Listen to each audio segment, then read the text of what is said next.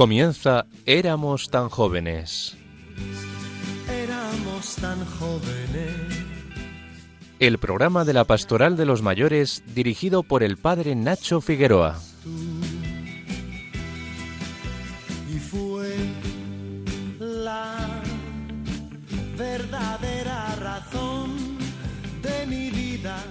Nuestro sueño. Hola a todos los oyentes de Radio María en esta solemnidad de San Juan Bautista, que saltó de alegría en el seno de su madre.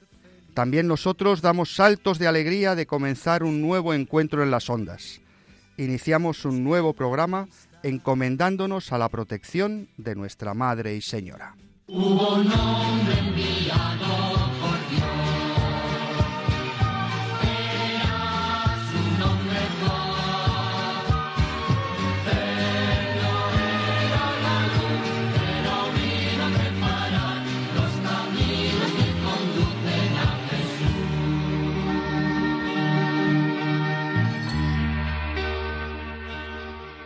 Sorprende que tan solo hay tres fiestas en el año litúrgico en las que celebramos la Natividad de alguien importante. El 25 de diciembre, la Natividad de Jesús, el 8 de septiembre, la Natividad de la Santísima Virgen María, y el 24 de junio, la Natividad de Juan el Bautista, el mayor de los varones nacido de mujer. Siempre cuando recordamos a un santo, solemos celebrar el día de su muerte, es decir, el día de su nacimiento a la vida eterna. Con San Juan Bautista lo hacemos también el 29 de agosto, cuando recordamos cómo fue decapitado en la fortaleza de Maqueronte por el cobarde Herodes Antipas, quien no supo negarse a los caprichos de su mujer, que no soportaba que Juan le dijera las verdades a la cara. Pero además, hoy toda la Iglesia se alegra con la solemnidad de la Natividad de Juan, quien desde el seno materno fue consagrado por Dios para asumir la misión de precursor del Mesías.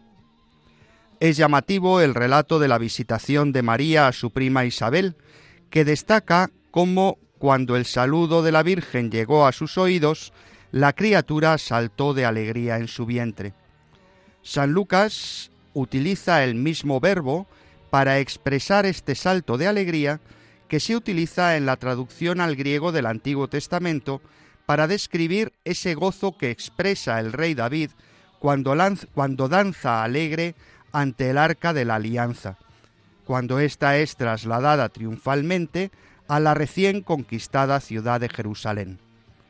Mil años después de que el arca se trasladase desde Kiriat Yarim al santuario de la ciudad santa, María, el arca de la nueva alianza, entra en este pueblo de los montes de Judea, provocando la alegría de quien va a anunciar al pueblo de Israel la llegada del Mesías. En el arca los israelitas guardaban los signos de la presencia de Dios en medio de su pueblo, las tablas de la ley, el maná del desierto y el bastón de Aarón, que reverdeció y dio brotes cuando su descendencia fue elegida para sostener el culto del pueblo judío. En la plenitud de los tiempos, Dios se hizo hombre. Ya no hacen falta más signos de la presencia de Dios en medio de su pueblo. Dios está realmente presente entre nosotros en la persona de Cristo, el Verbo encarnado, gracias al sí de aquella doncella nazarena llamada María. Así ella se convierte en el arca que contiene la presencia de Dios en medio de nosotros. Y hoy nosotros, como Juan en el vientre de su madre, damos saltos de alegría, porque el Señor ha venido a visitarnos, ha predicado la salvación a todos los pueblos y nos ha redimido con su muerte y resurrección. Con el Bautista, recordemos que también nosotros somos llamados a adentrarnos en los desiertos de la existencia humana, para predicar la conversión y animar a que sigamos preparando los caminos del Señor. Con el Bautista reconozcamos nuestra pequeñez, que no merecemos ni desatarle la correa de las sandalias. Con el Bautista anunciemos a todo el mundo que Jesús, por cuya visita damos saltos de alegría, es el Cordero de Dios que quita el pecado del mundo.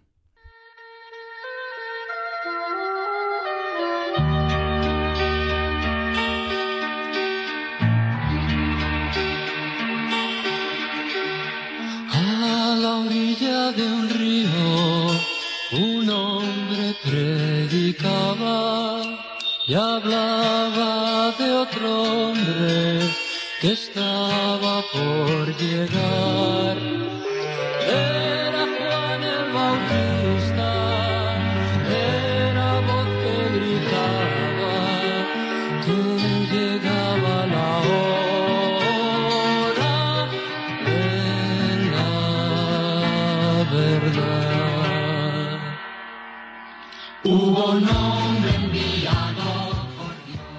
En el pasado programa conversábamos con Teresa Villanueva, responsable de programas de personas mayores de Cáritas Española, sobre las situaciones de maltrato que sufren las personas de edad. Hoy nos hablará del Día Mundial de Toma de Conciencia del Abuso y Maltrato en la Vejez que se celebró el pasado 15 de junio. Con Victoria Pascua, buenas tardes. Buenas tardes.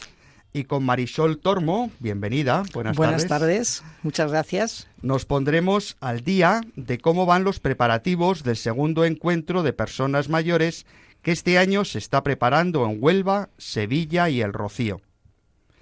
Pero los protagonistas de nuestro programa sois nuestros oyentes. Por ello, no dejéis de mandar vuestros mensajes al WhatsApp 634 423 664 o al correo del programa éramos tan jóvenes arroba radiomaria.es. Y si no tenéis internet, recordad que nuestra dirección postal es Radio María, éramos tan jóvenes, Paseo de Lanceros 2, primera planta, 28024 Madrid. Estamos en Radio María, os habla el padre Nacho Figueroa y esto es Éramos tan jóvenes. Son la abuela y abuelo, todo un ejemplo a seguir. Pa' que aprendamos de ellos, son la abuela y abuelo, todo un ejemplo a seguir. Este homenaje sincero que yo canto es para ti. Pa' esos viejitos que fueron los que en la vida nos dieron lesiones para vivir y son los buenos cimientos de una familia feliz. Por todo lo que les debemos, se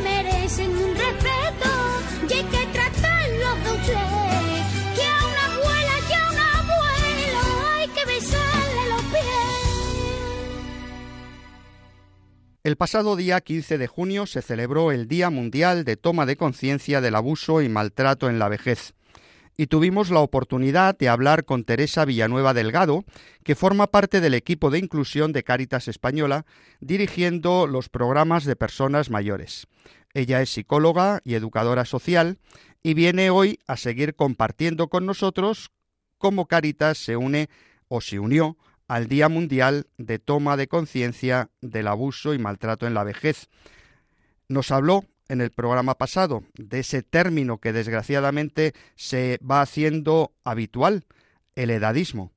Y en este programa nos definía qué es eso del edadismo, nos hacía caer en la cuenta de que todos en una u otra medida podíamos marginar, incluso sin darnos cuenta, en modos de marginación de los mayores, y nos describía situaciones de edadismo que detectamos en la vida cotidiana. Hoy seguimos nuestra conversación con Teresa Villanueva preguntándole en primer lugar cuáles son las vivencias de las personas mayores marginadas. La vivencia ¿no? de, de- de la discriminación, la vivencia del edadismo, no es algo poco importante, no es algo que no afecte a las personas. De hecho, la Organización Mundial de la Salud eh, dice que las personas que sufren y se creen estas actitudes negativas, las personas que sufren edadismo, las personas que se creen en ellas y en las demás estos estereotipos negativos sobre la vejez, pueden llegar a vivir siete años y medio menos que aquellas personas que asumen adecuadamente la vejez propia y la vejez de las otras personas. Por esta razón, en, en Cáritas, ah, como parte de la sociedad ah, que somos, creemos que es muy importante trabajar ah, para desmontar, para cuestionar estos estereotipos sobre la vejez creemos que es muy importante y de hecho trabajamos en todas las cáritas a través de los programas de personas mayores para devolverle a la sociedad una imagen real de las personas mayores. Y esa imagen real de las personas mayores es la imagen de eh, personas muy diferentes. Eh, las personas mayores son un colectivo, son un grupo de personas ah, muy heterogéneo, con muchísimas necesidades diferentes, con muchísimas capacidades diferentes, ah, con muchísimas realidades diferentes. ¿no? Y esto es, eh, bueno, lo primero que queremos cuestionar ah, cuando si somos edadistas, pensamos que todas las personas mayores son iguales, todas quieren lo mismo y a todas les pasa lo mismo. Nuestro primer cuestionamiento como Cáritas es ese. No todas las personas mayores son iguales, no todas piensan igual, no todas sienten igual, no todas tienen los mismos deseos y las mismas necesidades. ¿Y esas vivencias que describes, Teresa, qué consecuencias tienen en las personas mayores? Hablando de las consecuencias del edadismo, de las consecuencias que puede tener eh, sentirse discriminado o pensar eh, de una manera negativa sobre uno mismo cuando se está haciendo mayor, encontramos que hay dos grandes eh, bloques ¿no? dentro de, las consecuencias de, esta forma de pensar y de esta forma de actuar ah, discriminando a las personas mayores. La primera son los efectos en la salud en la salud física. Ya hemos dicho que la Organización Mundial de la Salud indica que una persona que es discriminada y que tiene pensamientos negativos sobre sí misma en su proceso de envejecimiento puede, puede tener una esperanza de vida siete años y medio menor que el resto. Uh, estas personas además tienen más riesgo, más riesgo de sufrir estrés cardiovascular, dificultades cardiovasculares, de tener comportamientos de riesgo para su salud, no tomar la medicación o tomarla a deshoras, no no observar o no, llevar a cabo esas pautas que, los profesionales de la salud van, eh, van dando, bueno, pues al negar, ¿no? si niego que me estoy haciendo mayor o si niego que la persona que tengo delante se está haciendo mayor, no considero importante que tome la medicación, no considero importante que cuide su, calidad de vida, su envejecimiento, pues esto puede provocar esos comportamientos de riesgo para la salud, ¿no? Esa falta de adaptación a los cuidados necesarios por edad, que no es algo subjetivo, esto, los cuidados que vamos necesitando son objetivos, ¿no? pero esto no nos hace ser personas menos dignas ni con menos capacidades, simplemente es una necesidad de cuidados. ¿no? Incluso el, eh, uso inapropiado de, medicamentos, ¿no? cuando, cuando tenemos creencias negativas sobre lo que es el envejecimiento, podemos tomar o más medicamentos o menos o incluso automedicarnos. Y esto siempre va, va a ser malo para nuestra salud física. Pero también hay efectos en la salud mental, hay más ah, posibilidades de desarrollar trastornos mentales, de que el deterioro cognitivo, si tiene que aparecer, aparezca antes. Hay, por supuesto, muchísima mayor tasa de sufrimiento emocional ¿no? al tener estos pensamientos negativos, al sufrirlos. Ah, por lo tanto, la calidad de vida disminuye. Y aquí entraríamos en, el tercer efecto sobre la salud, que es eh, sobre la salud social, ese bienestar social. ¿no? Disminuye la calidad de vida, aumenta el aislamiento social. Hay personas que pueden llegar hasta autoexcluirse de la toma de decisiones, de la participación en la vida social. Hay personas que pueden llegar a sentir soledad, pueden y pueden empezar algunos temores relacionados con la delincuencia, con la brecha digital, incluso ah, bueno, pues eh, tenemos efectos ¿no? muy claros sobre la violencia y el maltrato a las personas mayores cuando pensamos de esta manera negativa sobre ellas. A lo largo del mes de junio, ¿no? en el día 15 de junio se celebra, se quiere visibilizar el Día Internacional contra los malos tratos a las buenas personas, entender que el edadismo, eh, este estos pensamientos negativos sobre las personas mayores ah, facilitan relaciones de maltrato, ah, nos hace, nos lleva a querer crear relaciones positivas y pensamientos positivos y más reales sobre cómo son las personas mayores para poder em, desarrollar nuestra vida y todo lo que hagamos con relaciones de buen trato hacia las personas mayores. Y además de los efectos en la salud que tiene el edadismo, también hay efectos económicos. Por un lado, se percibe a las personas mayores como una carga económica para la sociedad, sin entender o sin tener en cuenta uh, todo lo que aportan en términos monetarios y no, y no monetarizados. Y además esta forma de, o este, este, pensamiento negativo sobre las capacidades o no de las personas mayores eh, muchas veces les lleva a, a, estas personas mayores a caer en situaciones de pobreza e inseguridad económica. Por lo tanto, las consecuencias del edadismo son graves, son intensas y tienen que ver con efectos en la salud física, mental, y en el bienestar social y también eh, efectos económicos. Y por fin, Teresa, ¿qué podemos hacer y qué hace en concreto Cáritas Española y las diversas Cáritas diocesanas para prevenir la marginación de las personas por motivo de la edad? Bueno, en Caritas tenemos claro que una de las uh, primeras cosas que hay que hacer es cuestionar esos estereotipos poner en duda todos esos pensamientos que hemos ido aprendiendo y que son negativos y que generalizan la realidad de las personas mayores. Decimos que actualmente eh, las personas mayores son las grandes sustentadoras de muchas familias y están además dando un apoyo fundamental como voluntarios en, en el mundo social. ¿no? Queremos cuestionar también y decimos, queremos cuestionar estereotipos y decimos que en el supuesto de que una persona mayor tenga un déficit en, su capacidad intelectual, es muy probable que no sea suficiente como para causar problemas cotidianos. Además, sabemos que la gran mayoría de las personas mayores viven una vejez activa y autónoma. También eh, sabemos que lo que cambia cuando las personas se van haciendo mayores es el ritmo para hacer las cosas, que es más lento, pero no se pierde la capacidad de aprendizaje. Y además tenemos muy claro que las personas mayores, como ya he comentado, son un grupo de población muy heterogéneo, lo que quiere decir que la intervención o la atención a las personas mayores ha de ser muy individualizada y muy personalizada. Cuando hablamos de cuestionar estereotipos, hablamos de decir que las personas mayores son de hecho cálidas, agradables, conocen su cuerpo. En el trabajo o en el desempeño de su voluntariado son personas fiables, comprometidas, experimentadas, trabajadoras, son muy hábiles socialmente y son muy buenas mentoras y líderes y son capaces de afrontar los cambios. Creemos que cuestionar estereotipos es también devolver una imagen en los medios de comunicación más real, la imagen de que las personas mayores, en su gran mayoría, son personas sanas, involucradas socialmente, productivas y autosuficientes. Por eso creemos que es muy importante que la manera en la que comunicamos vaya mejorando esta forma que tenemos de ver a las personas mayores.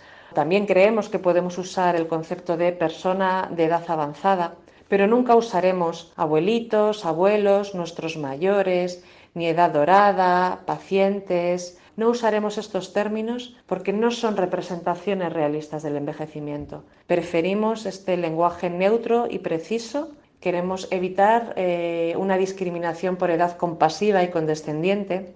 Sabemos que muchas veces con buena intención se utilizan términos que al final terminan siendo paternalistas y que presentan a las personas mayores como vulnerables y necesitadas de protección. Por eso animamos, ¿no? Insisto, a utilizar el término personas mayores, ¿no? O personas de, edad avanzada. Además, creemos que, la Administración también tiene su papel a la hora de prevenir el, el edadismo. La Administración, como garante de, de derechos, debe facilitar espacios públicos inclusivos debe desarrollar políticas de sensibilización, debe de desarrollar políticas uh, y generar políticas que, que faciliten una participación local efectiva de las personas mayores, debe garantizar la accesibilidad real a todos los recursos, tanto por barreras arquitectónicas como tecnológicas como etarias. ¿no? Creemos que la Administración debe de desarrollar e impulsar un modelo integral de sistema de cuidados que acompañe los procesos de envejecimiento. Y también creemos que la sociedad civil, que el tercer sector, ¿no? esta sociedad civil organizada, tiene cosas que hacer y que decir en, en la prevención de, del edadismo. Creemos que como Cáritas, como Iglesia, tenemos que visibilizar este problema, hacer conversación de esto. Creemos además que es importante que haya educación en todos los niveles. Creemos que es importante que, que comprendamos que el envejecimiento es una etapa, es una etapa más en el, en el proceso vital y por eso es importante facilitar la participación de las personas mayores en todas las conversaciones, no solo en aquellas en las que consideremos que por edad pues ya les corresponden, ¿no?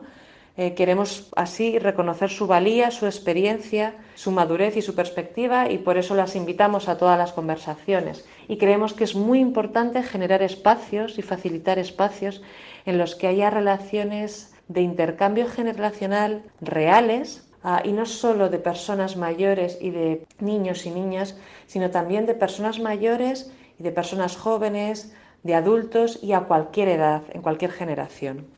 Desde, desde Cáritas animamos a que toda la, sociedad y a que toda la Iglesia, como parte de, de la sociedad, queramos construir estos espacios en los que realmente las personas mayores participen y de los que realmente formen parte de, de una manera equitativa e igualitaria. Despedimos y agradecemos este tiempo con nosotros a Teresa Villanueva, responsable de los programas de personas mayores en Cáritas Española. Esperamos vuestros comentarios, impresiones o sugerencias y si conocéis proyectos e iniciativas relacionados con el cuidado y atención de los mayores, por favor, no dejéis de escribir a nuestro WhatsApp 634 423 664. Con unas hebras de plata me pintará los cabellos y alguna línea en el cuello que tapará la corbata.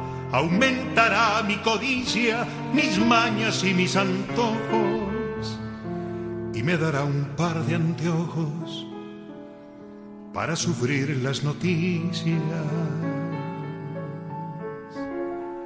La vejez está a la vuelta de cualquier esquina allí donde uno menos se imagina, se nos presenta por primera vez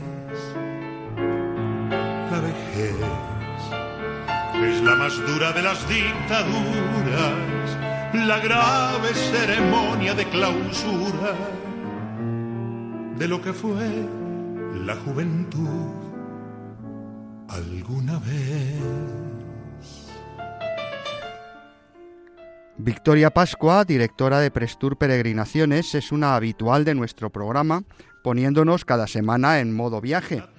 Hoy decíamos que la acompaña Marisol Tormo, presidenta diocesana de Vida Ascendente en Madrid.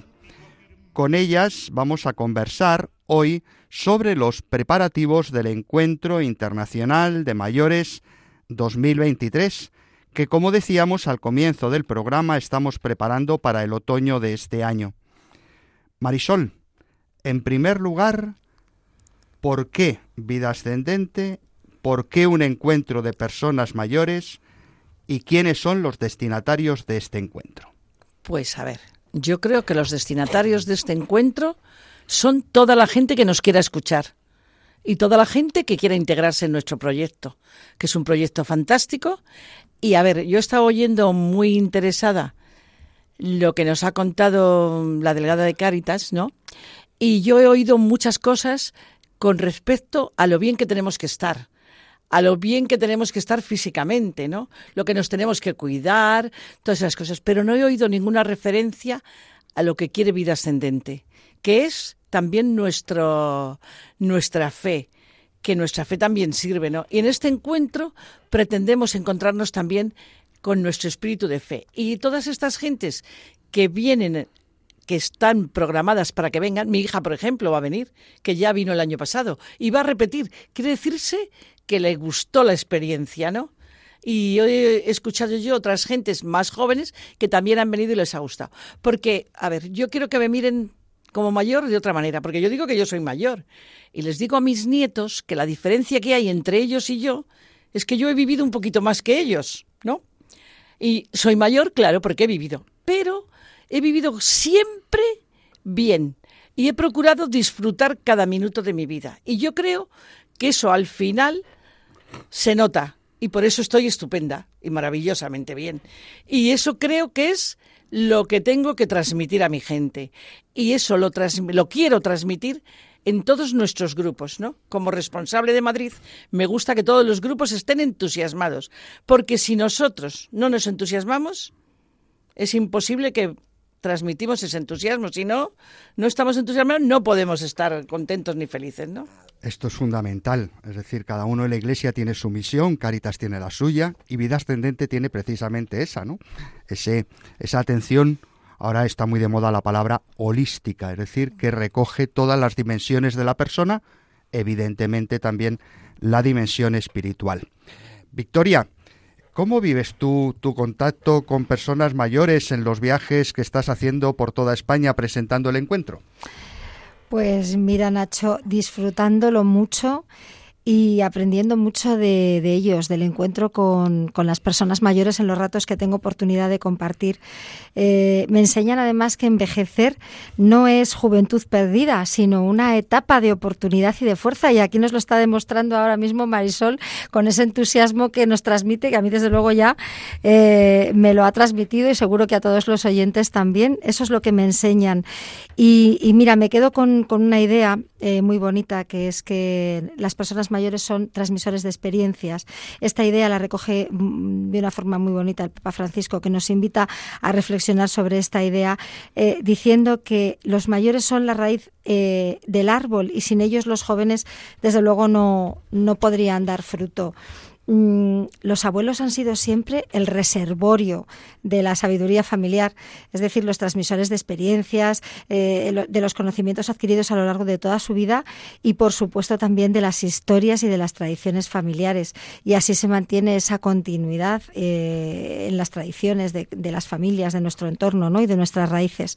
Entonces, eso es lo que, lo que para mí transmiten y lo que, desde luego, me llena de una forma increíble cuando regreso de, de estos encuentros con las personas mayores de vida ascendente.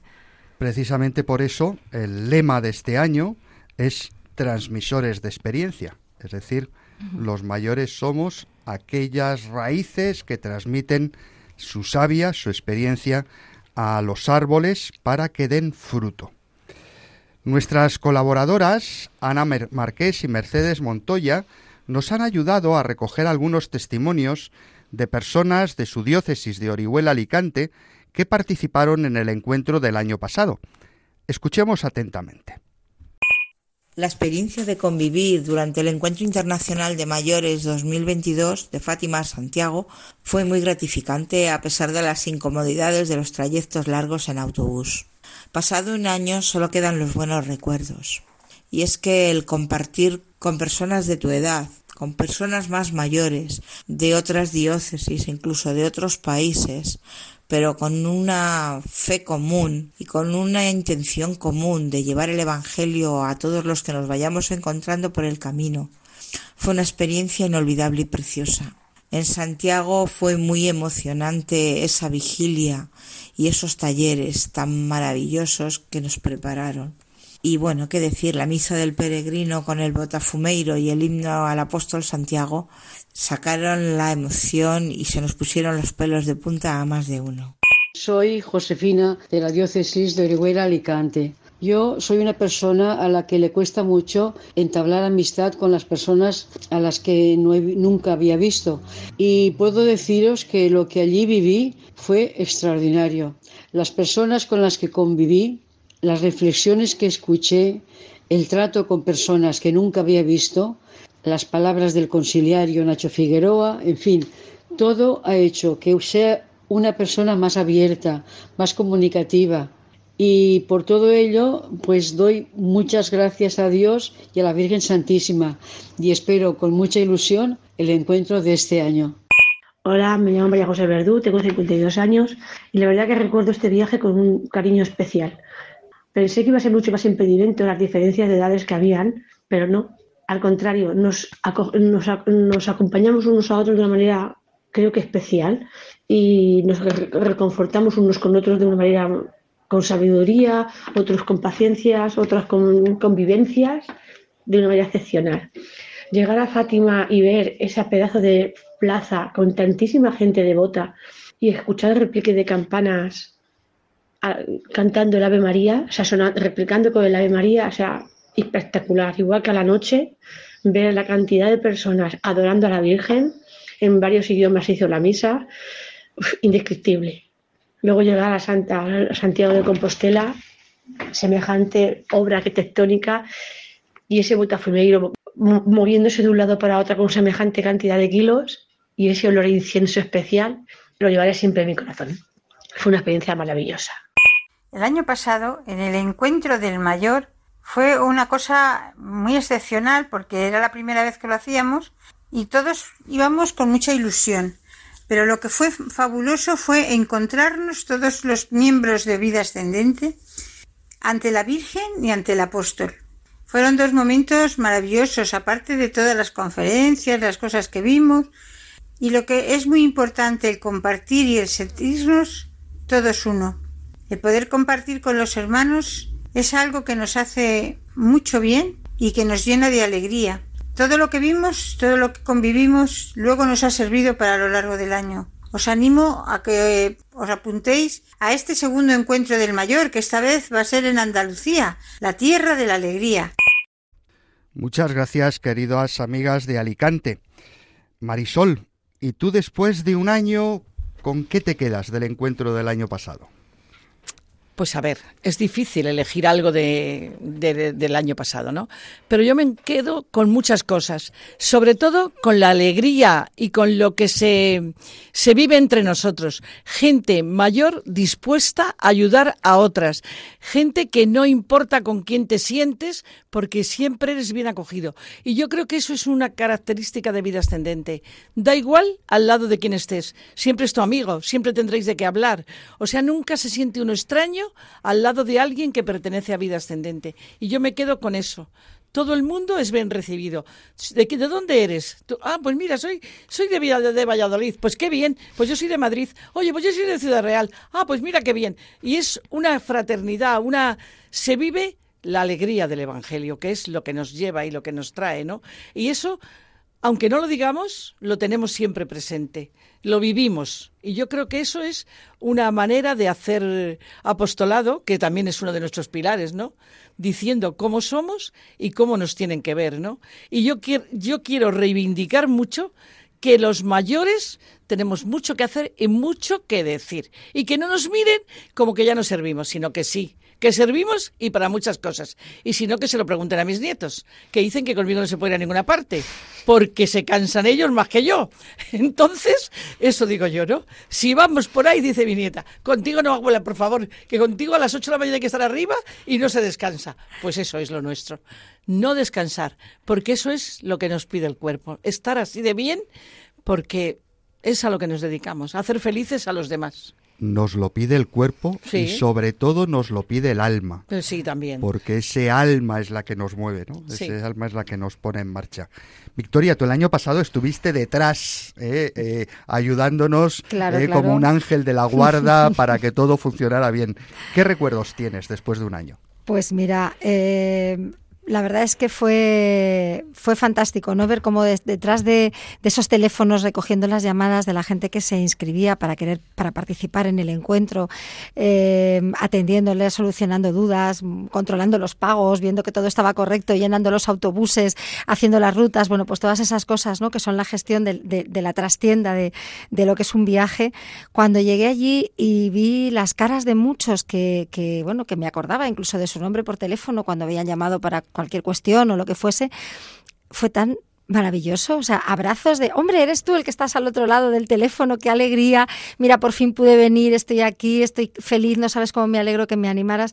Yo me quedo con ese ese efecto de, fíjate lo que han comentado, ¿no? Nuestras amigas en las en los mensajes que han enviado, el compartir, el vivir, la fraternidad, ayudarse. Es que todos fuimos como una gran familia y estábamos allí de toda España y, hay que recordar que, que gente de Portugal, de vida ascendente, y alguien de Suiza vino también y de, y de Francia. Entonces fue un encuentro internacional y es que se fue muy enriquecedor. O sea, yo lo disfruté muchísimo y este año estoy pues con más ilusión todavía preparando el siguiente.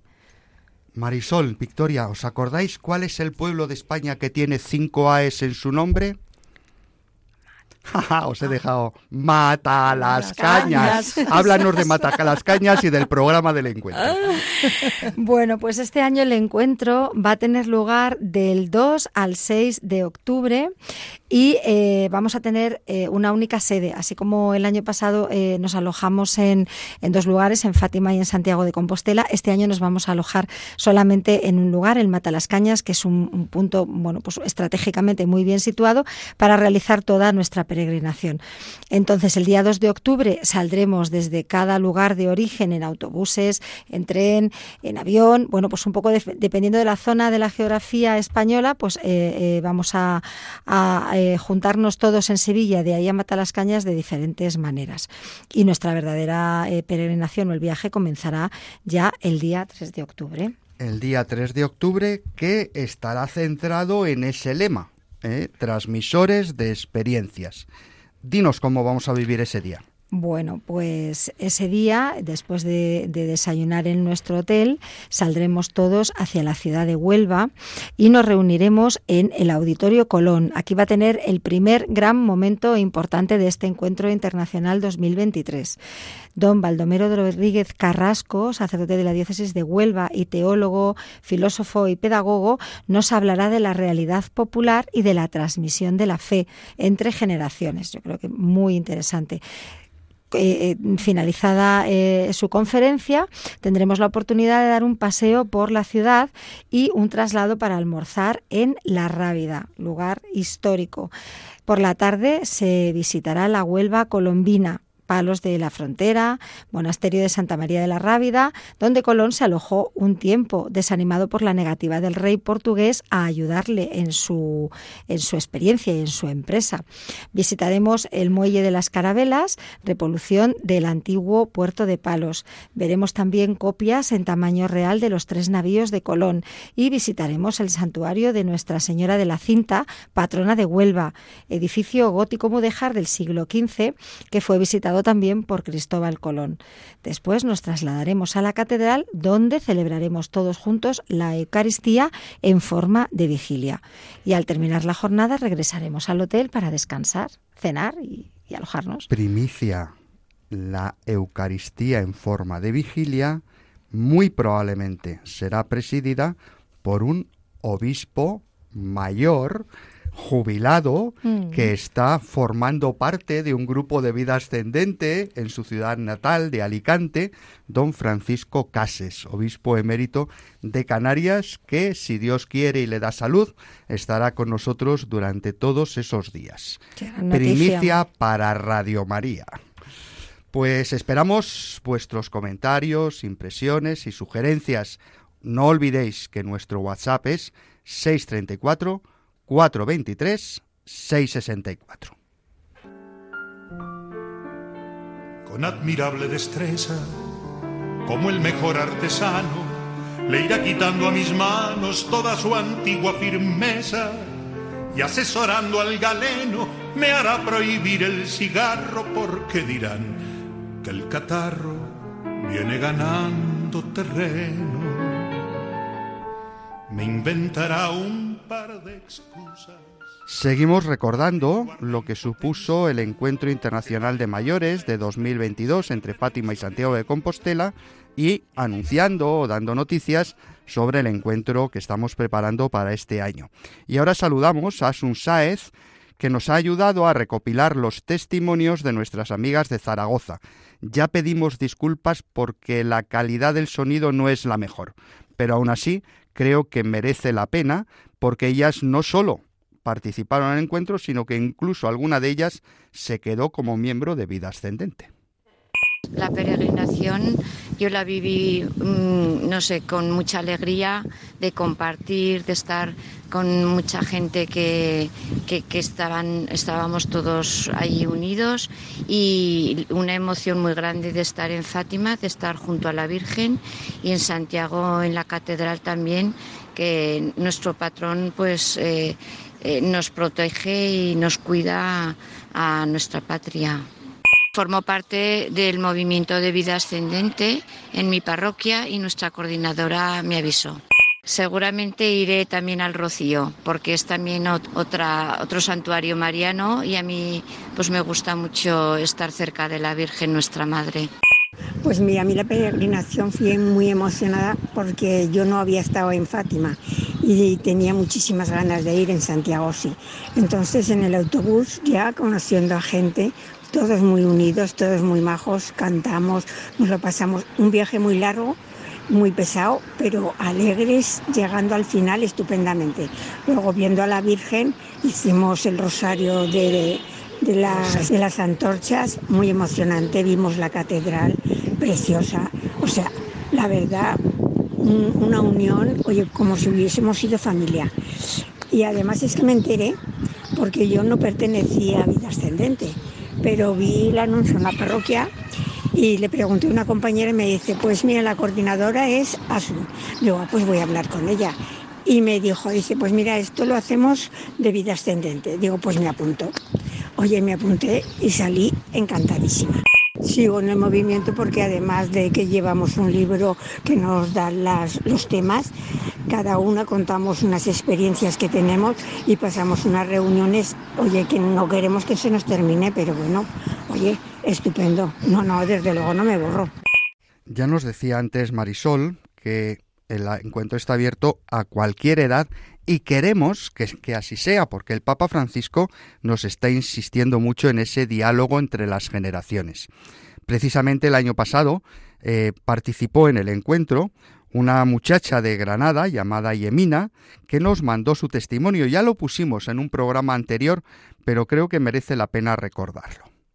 Desde que Pepa, mi madre, me contó la preparación de un viaje a Fátima y Santiago allá por primavera, me gustó la idea. Hice mi maleta con mucha ilusión y gana porque por fin iba a pisar la sagrada tierra de Fátima y ver al apóstol, pero a la vez una sensación de sentirme desubicada debido a la diferencia de edad de más de 30 años con mis compañeros de viaje. Ese sentimiento se esfumó cuando nos subimos en ese autobús y fuimos recogiendo personas maravillosas por toda Andalucía hasta llegar a la bella tierra de Fátima. Los trayectos estaban llenos de risas, de alegría, de canciones. También hubo tiempo para hacer oración, pero el autobús tuvo la magia de convertirnos de grupo a ser una familia unida. Viví de una manera intensa cada día, cada lugar, cada visita, cada parada, cada comida. Todo fue especial, incluso las noches con mi ya amiga Emilia, que a sus 70 años hizo que nuestra habitación fuera una fiesta pijama donde nos daban las tantas hablando y riendo de nuestras cosas. Disfruté de todos los lugares que visitamos, cada uno con su encanto y su luz, pero el momento de encontrarme en la capilla de las apariciones de Nuestra Señora de Fátima fue muy, muy especial. Tantas cosas tenía que contarle a la madre que la emoción me invadió y solo pude contemplarla y ponerle todo mi corazón en sus manos. Y ya la noche, con esa luz de mi vela, alumbrar a la Virgen en su procesión de las antorchas. El otro momento mágico que nunca olvidaré fue el encontrarme cara a cara con Santiago Apóstol, encomendarme a él y entregarle todas mis intenciones y peticiones que llevaba de mi familia, amigos y mía.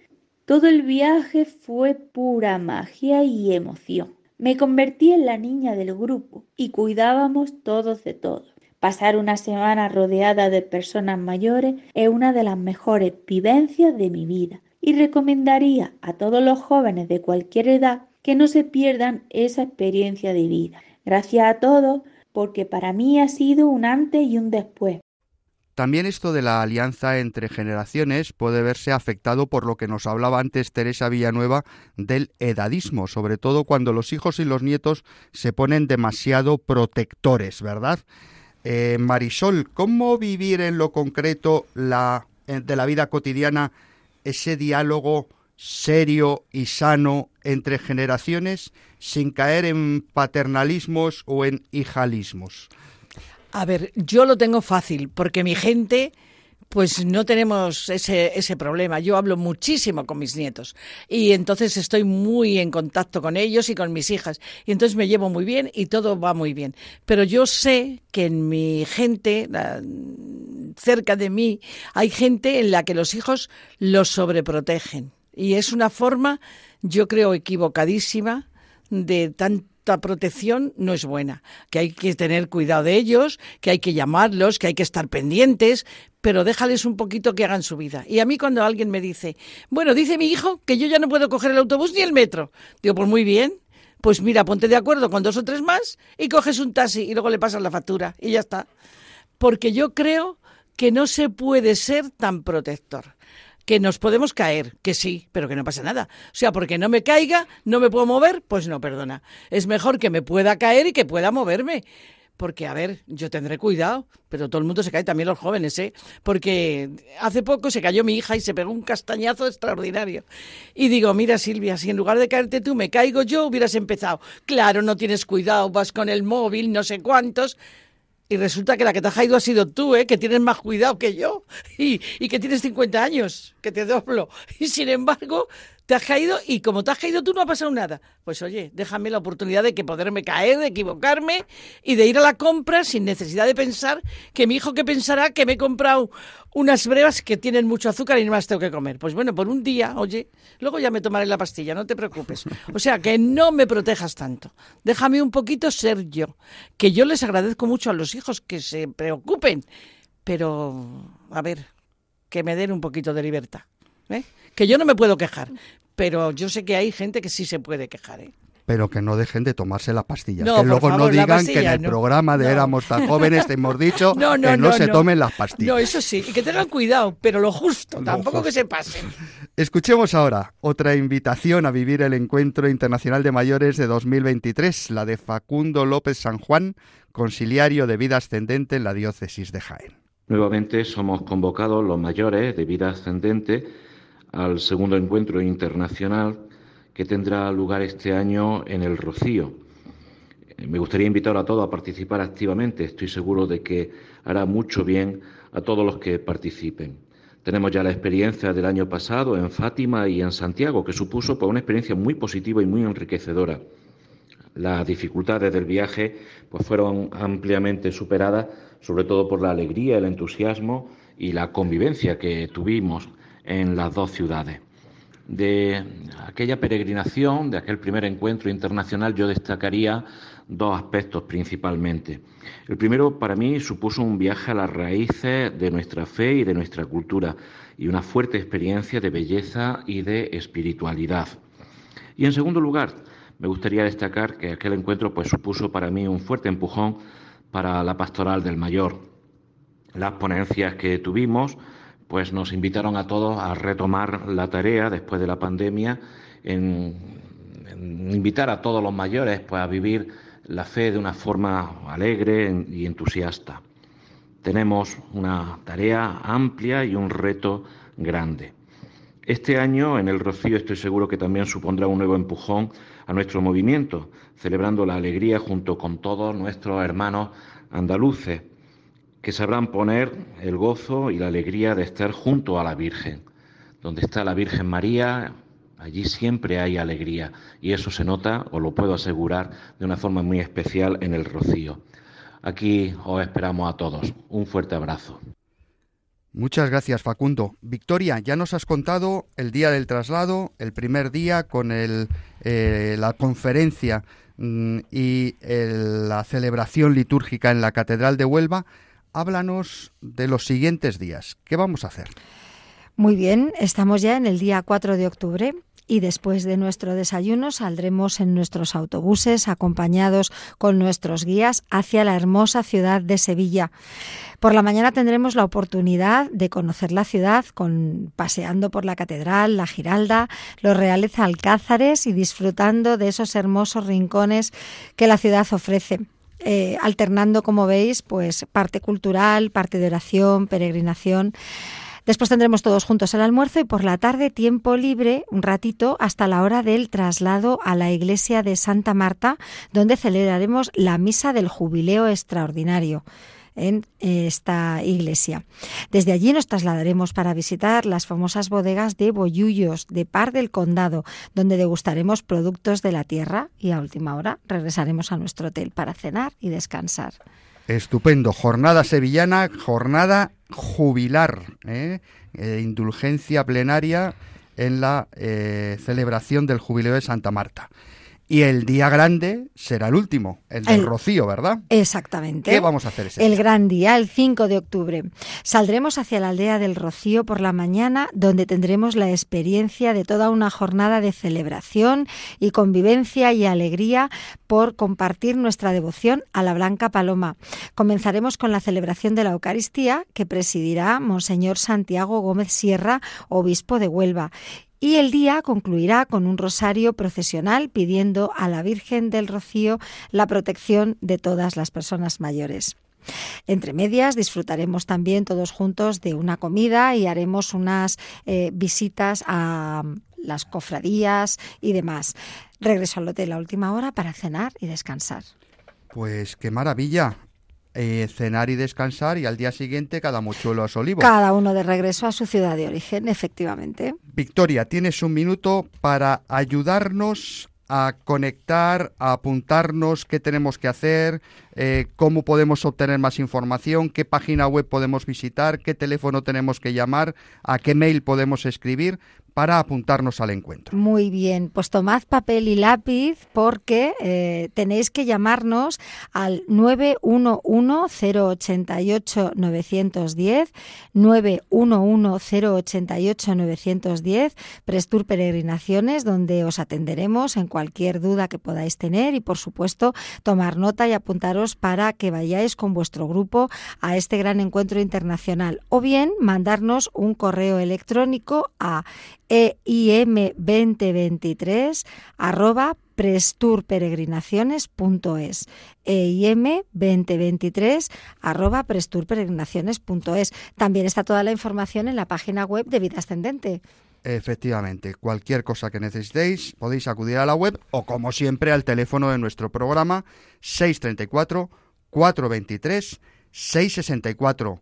Marisol Victoria, un honor teneros aquí esta tarde. Un Muchísimas placer. gracias por vuestra presencia. Muchas Yo quiero decir que, un minutito, la actitud que tenemos que tener es de sorprendernos de todo lo que vamos a ver, de ir con alegría y con entusiasmo y contagiarlo a todo el mundo.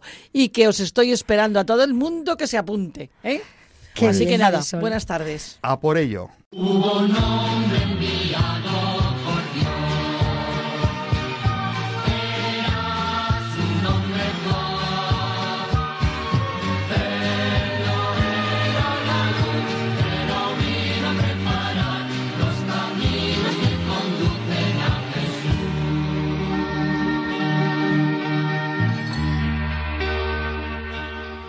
Pues queridos amigos, va llegando la hora de concluir nuestro programa de hoy. Dos platos fuertes hemos tenido. Hemos escuchado a Teresa Villanueva hablándonos de edadismo, hablándonos de las dificultades que muchas veces se encuentran las personas mayores y cómo desde la Iglesia, también desde Cáritas, se les ayuda a salir de su situación de maltrato, de postración. Y esa presentación, que creo que ha sido muy iluminadora, del próximo encuentro del 2 al 6 de octubre, Encuentro Internacional de Personas Mayores 2023, con el lema Transmisores de Experiencia. Concluimos nuestro programa de hoy que esperamos que os haya gustado. Ya sabéis que podéis volver a escuchar este espacio buscando en los podcasts de la web de Radio María por el nombre de nuestro espacio, Éramos tan jóvenes. Agradecemos su colaboración a Teresa Villanueva, responsable de los programas de mayores de Cáritas Española, y a Marisol Tormo, presidenta de Vida Ascendente en Madrid, y a Victoria Pascua, directora de Prestur Peregrinaciones, que han compartido estudio con nosotros esta tarde. Estuvo en el control Javi Pérez y se despide de todos el padre Nacho Figueroa. Que el Señor Jesús y su Madre la Virgen sigan cuidando de todos sus hijos y especialmente de los ancianos más débiles y acompañen a los que se sienten más solos. Nos encontramos de nuevo, si Dios quiere, dentro de dos sábados, a las seis de la tarde en la península y Baleares y a las cinco en Canarias. Os dejamos con el Santo Rosario y luego las vísperas y la misa vespertina del domingo.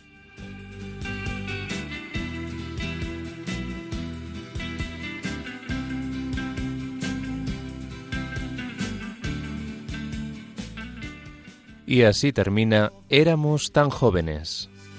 Éramos tan jóvenes. el programa de la Pastoral de los Mayores dirigido por el Padre Nacho Figueroa.